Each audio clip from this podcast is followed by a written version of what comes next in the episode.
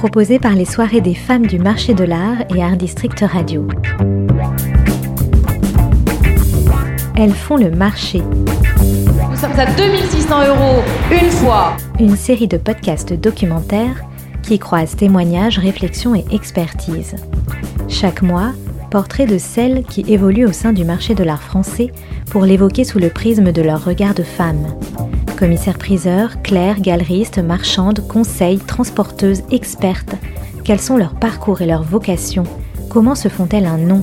Quels sont leurs obstacles et sont-elles plus nombreuses à créer leur entreprise? Sommes-nous encore loin de l'égalité homme-femme? À l'heure où le secteur connaît une féminisation croissante de ses métiers, autrefois pour certains la chasse gardée des hommes. 2600 deux fois, trois fois, je vais jugée à 2006 un podcast raconté par Julie Chaise-Martin qui vous emmène dans les coulisses des métiers qui riment avec passion pour l'art et où l'on peut même dénicher plusieurs trésors. Adjugé 2006, monsieur.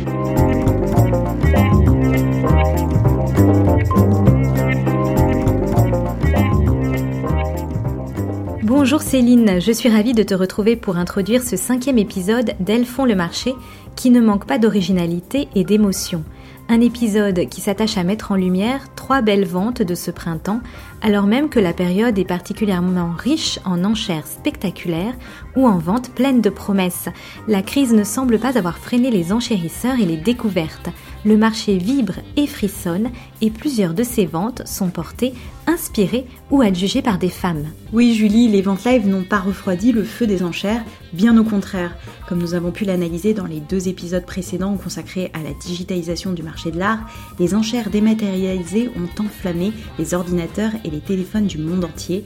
En témoigne récemment la vente du 25 mars dernier chez Sotheby's Paris d'un tableau inédit de Van Gogh. Un des derniers encore en main privée, un vrai trésor représentant une scène de rue de Montmartre qui était estimé entre 5 et 8 millions d'euros. Découvert par la maison Mirabeau Mercier, la vente s'organise en coopération avec Sotheby's sous le marteau d'Aurélie Van de Voorde et celui-ci tombe une première fois.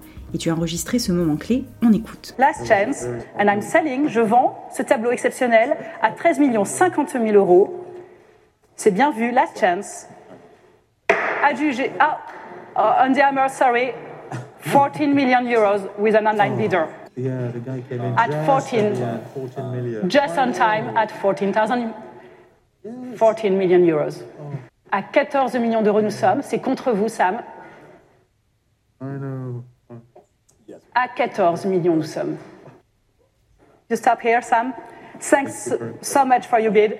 And no, so we stay at 14 million euros on the internet et nous allons adjuger à 14 millions d'euros. Est-ce que c'est bien vu à Londres, à Hong Kong, New York et Paris à 14 millions d'euros? Je vais vendre 14 million euros. I'm selling et je vends à 14 millions d'euros. Adjugé au paddle numéro 73. On entend le tableau adjugé une première fois à 13 50 000 euros, mais une enchère supérieure tombe sur le dernier coup de marteau à 14 millions d'euros. Elle provient d'un enchérisseur en ligne alors que la bataille se jouait depuis plusieurs minutes entre deux enchérisseurs au téléphone. Surprise générale. La commissaire-priseur prononce donc le mot adjugé une deuxième fois à 14 millions. Mais quelques minutes plus tard, cette enchère est invalidée. Le tableau est remis en vente à la fin de la vacation et sera finalement adjugé moins cher à 11 250 000 euros prix marteau. Qu'est-ce que cela nous enseigne, Céline Que les pratiques du marché doivent encore s'adapter? Sotheby's n'a pas encore souhaité communiquer sur le détail de ces rebondissements, mais en effet, de manière générale, cela montre que si les ventes en ligne cartonnent, notamment depuis la pandémie, et que le marché devient de plus en plus performant, les maisons de vente, certes, s'adaptent bien, mais même un leader de la taille de Sotheby's peut se faire surprendre. Une chose est sûre, l'univers des enchères devra, dans les mois et les années à venir, gagner en agilité. Aujourd'hui, nous consacrons notre épisode à quatre ventes d'exception liées à trois femmes au parcours inspirant. Deux ventes exceptionnelles chez Millon dévoilent 40 ans de création de Chantal Thomas. La papesse des deux sous chics que j'ai rencontrée chez elle est une figure de l'émancipation de la femme à la personnalité forte qui revient avec émotion sur sa carrière. Elle souhaite aujourd'hui que sa mode soit montrée et transmise à la jeune génération. Tu as aussi eu la chance d'avoir un tête-à-tête privilégié avec un Picasso qui sera vendu le 13 mai chez Bonhams à New York. Et oui, et cette fois, c'est Catherine Yesch, commissaire-priseur et directrice France de Bonhams, qui me raconte l'histoire de cette peinture. Un chef-d'œuvre comme elle en a vu tant durant ses 30 ans de carrière, mais dont elle ne se lasse jamais. Un parcours exemplaire qui, à force de persévérance, de passion et de travail, lui a fait gagner sa place auprès des hommes dans le haut du marché. Enfin, on entend la voix de Philomène Wolf, qui vient de remporter un record mondial pour un fabuleux dessin de Bernin mis en vente le 20 mars dernier.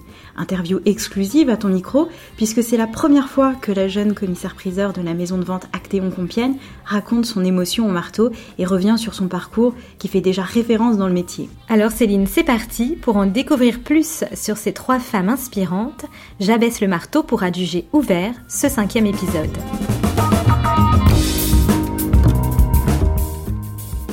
Cette vie de commissaire-priseur est une vie remplie de curiosité et qui nous amène chaque jour à, avancer, à faire des découvertes comme celle-ci et puis à, battre des records d'enchères.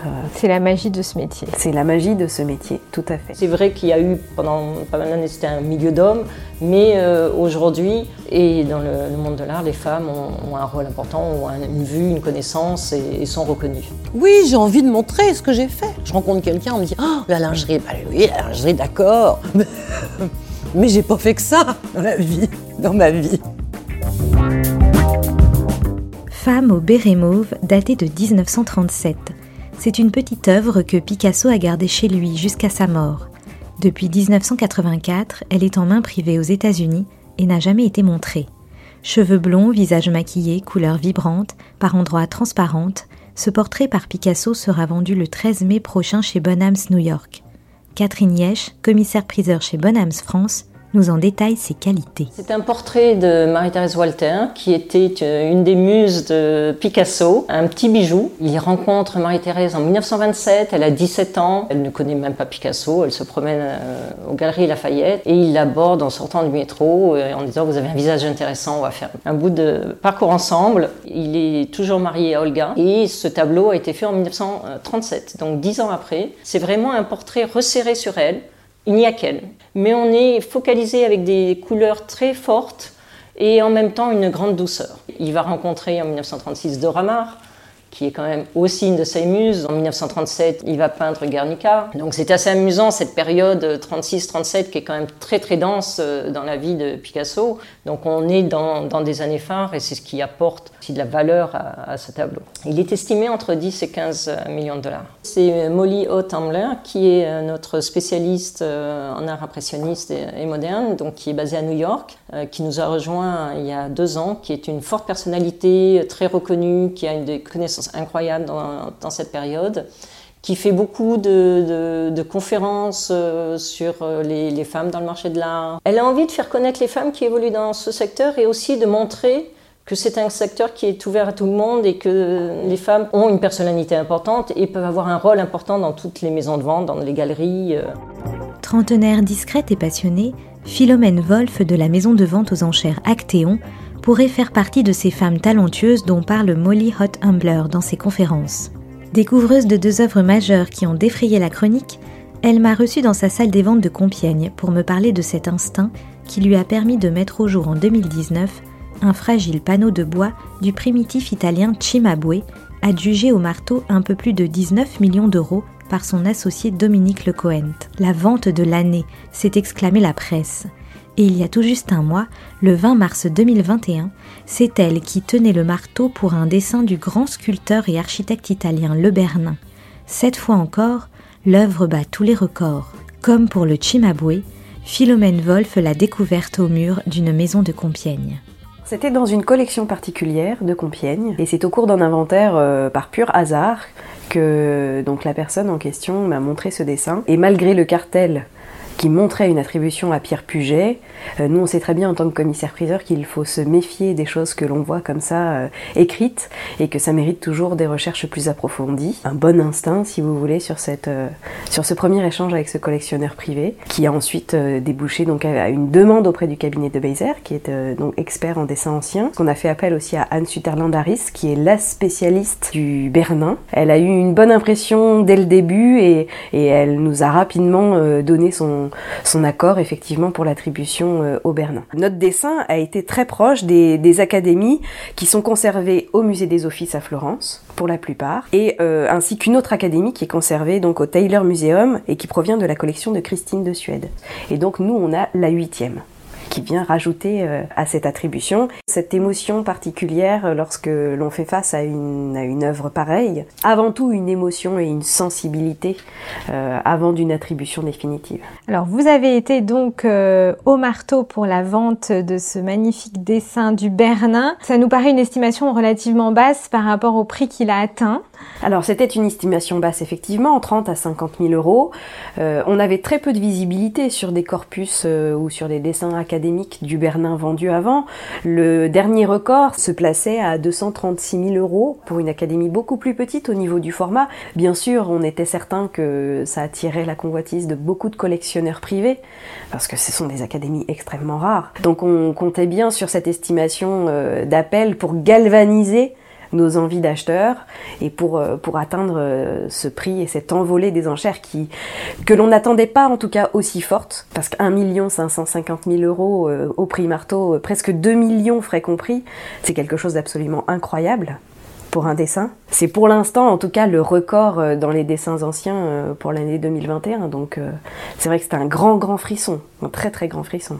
Je commence les enchères à 30 000 euros, euh, une première enchère au téléphone à 100 000 euros. Donc là, c'est quand même un très gros bond d'enchères. Voilà, on fait des enchères de 10 000 en 10 000, 110 000, 120 000. Euh, on passe la barre des 300 000, des 500 000.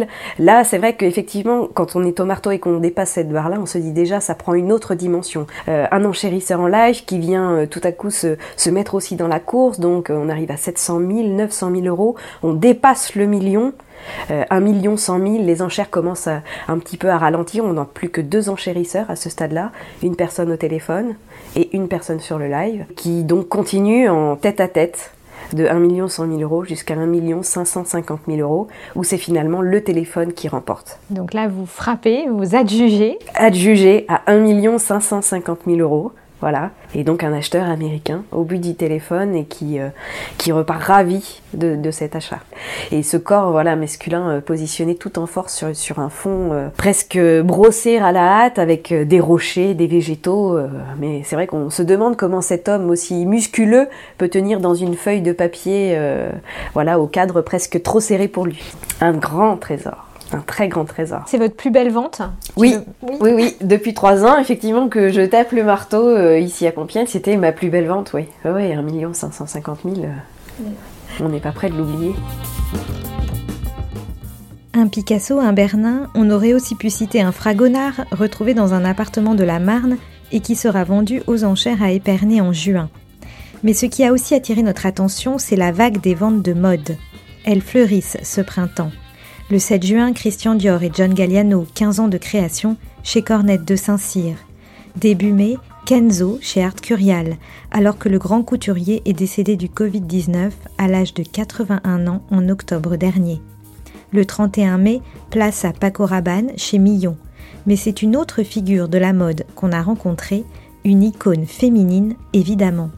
368 lots proposés à la vente en ligne et 273 pour la vente au marteau du 6 mai prochain, toujours chez Millon. Et à des prix tout à fait raisonnables, en tout cas pour les estimations, une fourchette en majorité entre 100 et 500 euros. Madame Chantal Thomas disperse 40 ans de création pour la première fois aux enchères, dans une volonté de montrer et de transmettre sa mode qui a incarné la libération sexuelle et l'émancipation des femmes. J'étais inspirée par les, les, les, vieux corsets, mais sauf que je les ai retravaillés dans des matières contemporaines. J'ai fait beaucoup de bustiers. Ça, c'est du velours. Les chapeaux, je m'amusais beaucoup avec les chapeaux, j'adorais ça. Et puis ça, c'était un. Alors, après, il y avait des thèmes. Chaque défilé avait un thème. Ça, c'était un thème africain. Donc, j'avais de la plume de toutes les couleurs. C'était très folklore.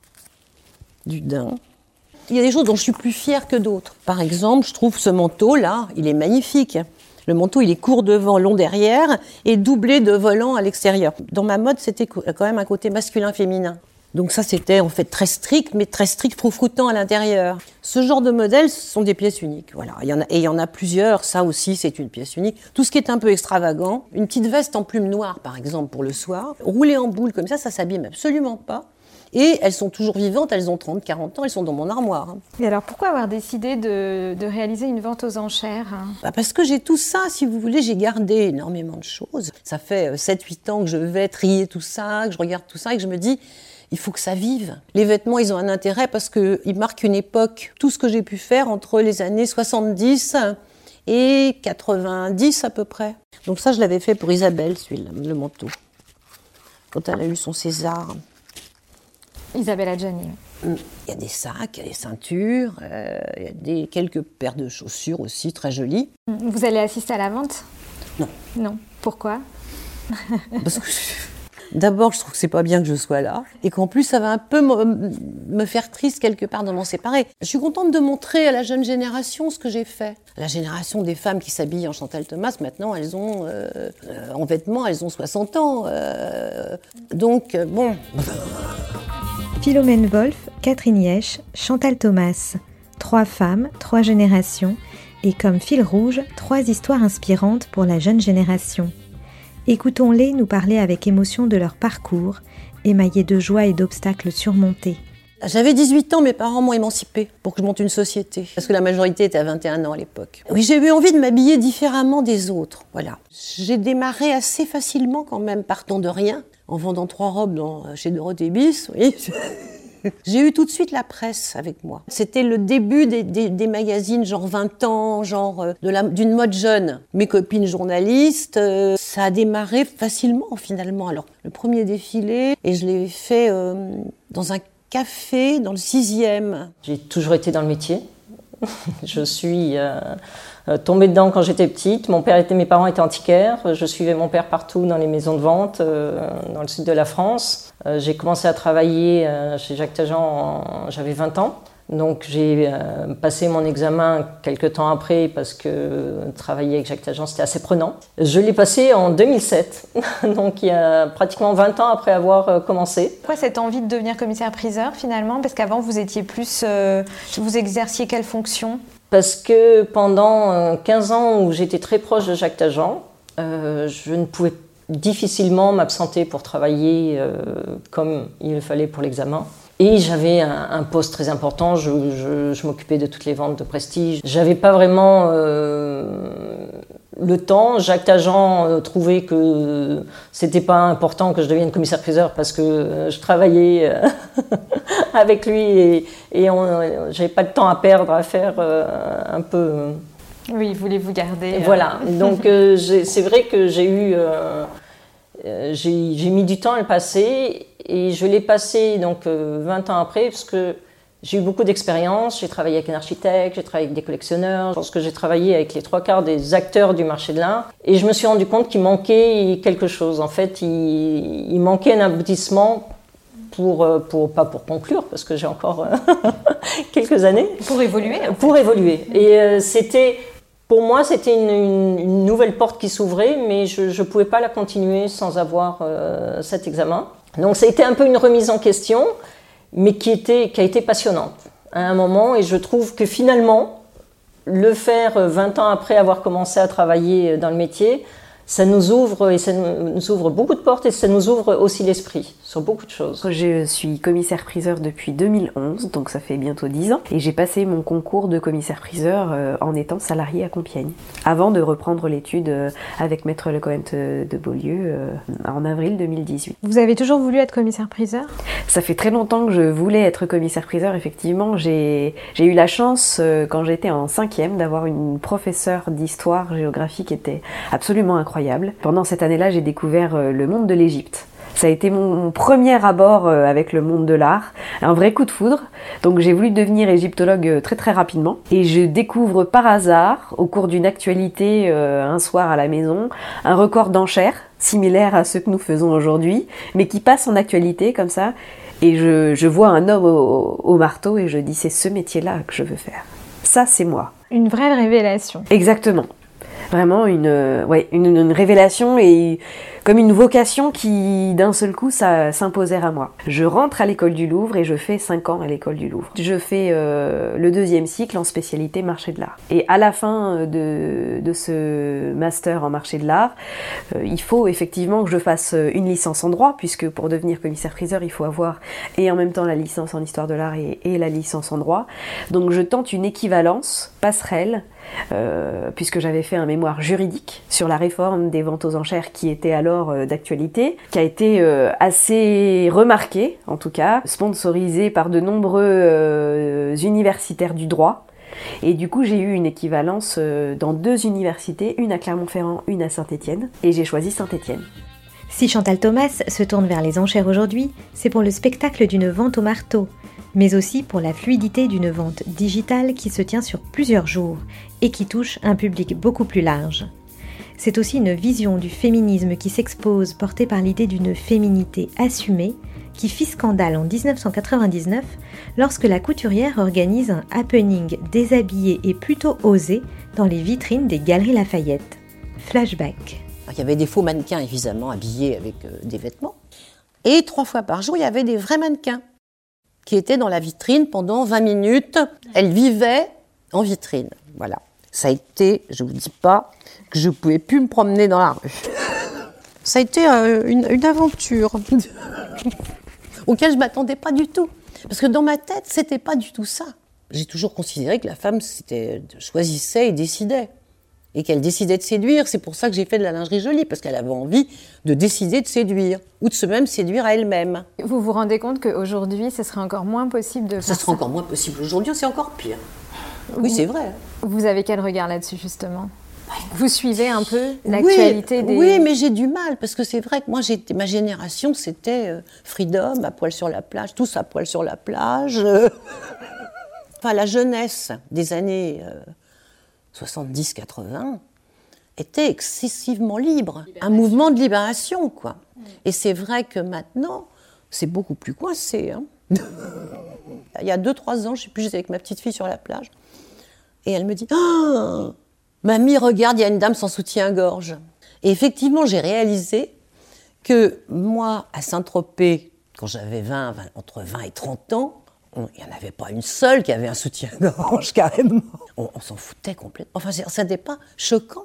Et vous avez réinventé le soutien-gorge quand même. Ah ben, J'ai réinventé le soutien. Oui, parce que j'ai réinventé le soutien-gorge parce que comme je ne portais pas de soutien-gorge, quand j'ai commencé un peu plus tard à me dire, à un moment, je pense que ça a dû être peut-être quand j'étais enceinte, je me suis dit, bon, faut que je mette des, il faut quand même que je porte des soutiens-gorge.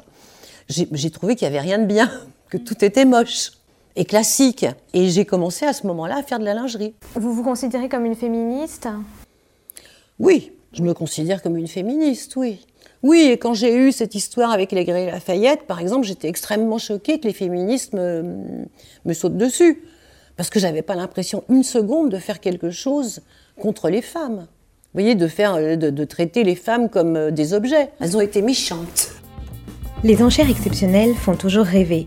Et lorsque ce sont des femmes qui tiennent le marteau, sous la verrière du Grand Palais, lors du salon annuel Rétromobile, devant un parterre d'hommes pour Catherine Nièche, ou dans le frisson d'Anciens Trésors pour Philomène Wolff, le rêve est plus fort car on sait que le chemin n'est pas exempt de difficultés. C'est aussi une histoire de combat, de légitimité, de compétence. Une histoire de construction sur le long terme et non uniquement dans l'éclair d'un record. C'est aussi pourquoi Chantal Thomas a ce désir aujourd'hui de patrimonialiser ses créations à travers un site internet qu'elle lance ce mois-ci, pour dire aussi qui elle est et ce qu'elle représente. Il s'agit tout simplement de la manière dont une femme peut gagner sa place. Pour moi, travailler dans une maison comme Bonham, c'est un- c'est vraiment une, une grande joie. Depuis que j'ai commencé, euh, ils me font entièrement confiance. Les ventes qu'on faisait sur Paris étaient uniquement des ventes de voitures, des ventes d'automobiles de Donc collection, un domaine d'homme. donc un domaine d'hommes. Euh, Oui, pour pas dire 95%, mais ça s'est bien passé.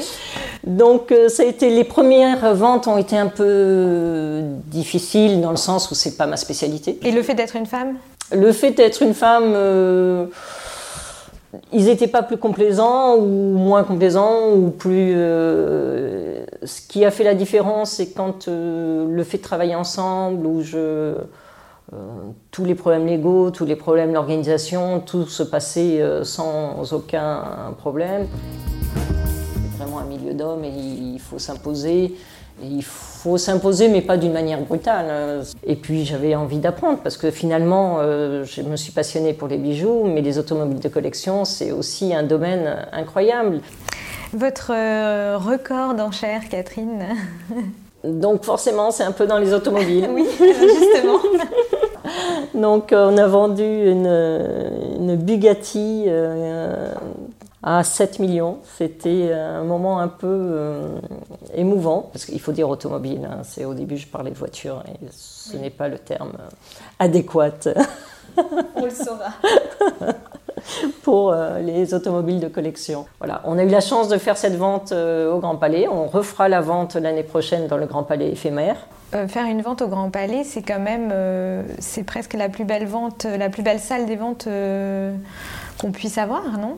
Une effervescence folle, mais on est vraiment au milieu de cette nef avec ces couleurs qui changent au fur et à mesure de la journée. Enfin, c'est, oui, c'est un moment magique. Bien sûr, après on espère effectivement qu'avec cette image-là euh, d'une femme qui tire le marteau et qui est capable d'atteindre des records de vente, que ça, ça bénéficie à des jeunes femmes qui aujourd'hui sont en plein questionnement sur euh, peut-être l'avenir de cette profession ou en tout cas sur leur place au sein de cette profession. Il faut surtout pas hésiter quand l'envie est là, quand la passion est là et quand cette vocation vous tient, vous pouvez faire des miracles. Et, aujourd'hui, on voit beaucoup plus de femmes et de jeunes femmes notamment qui créent des structures et qui, et qui réussissent. Ça, je pense que c'est la plus belle des récompenses aujourd'hui, euh, effectivement, en tant que femme, de, de réussir à, à, effectuer ce métier et à le faire euh, de la meilleure manière qui soit.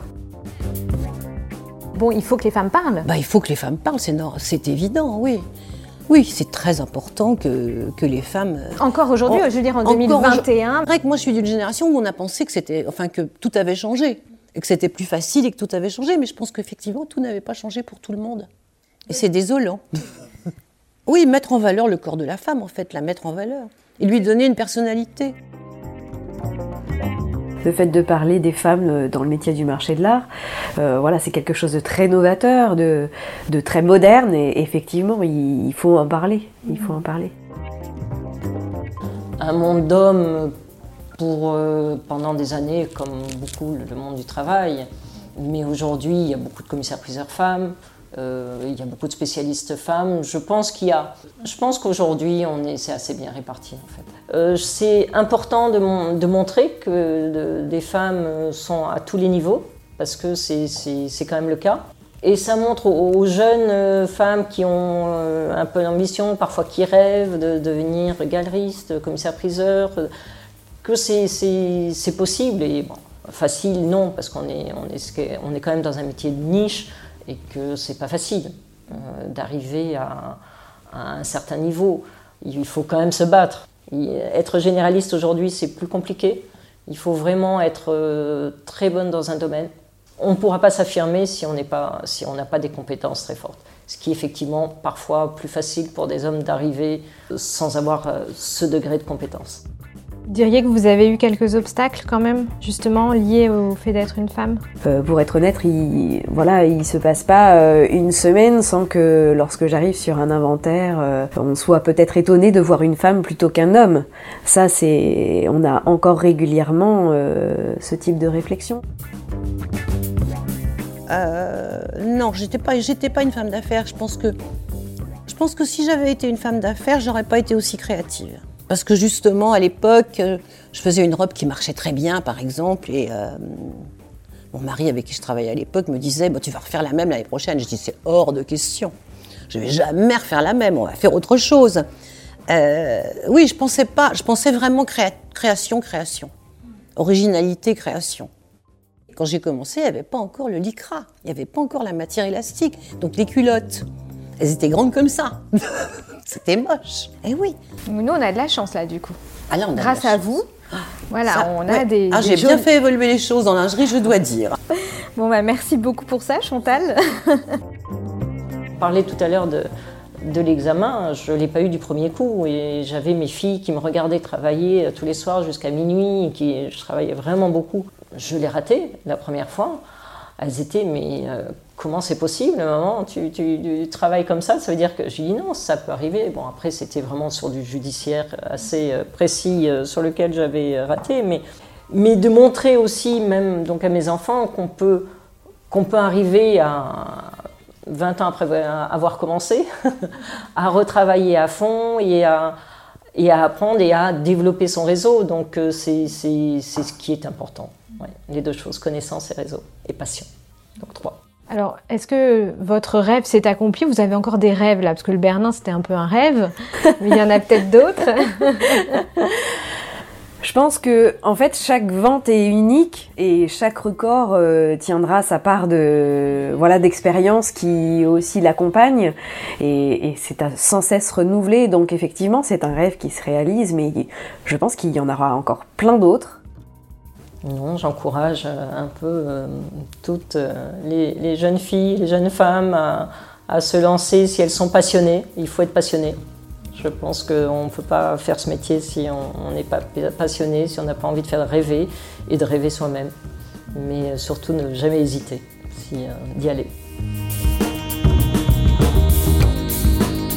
Vous venez d'écouter le cinquième épisode d'Elles font le marché, en partenariat avec les soirées des femmes du marché de l'art et Art District Radio. Le mois prochain, le sixième épisode s'intéressera à l'entrepreneuriat au féminin dans le secteur. Alors restez à l'écoute et retrouvez-nous chaque mois sur Art District Radio, le troisième mercredi du mois à 19h et sur toutes les bonnes plateformes d'écoute telles que Spotify, Deezer, Ocha, Google Podcast ou encore SoundCloud. Elles font le marché épisode 6 est donc à retrouver le mercredi 19 mai à 19h sur un district radio et en podcast.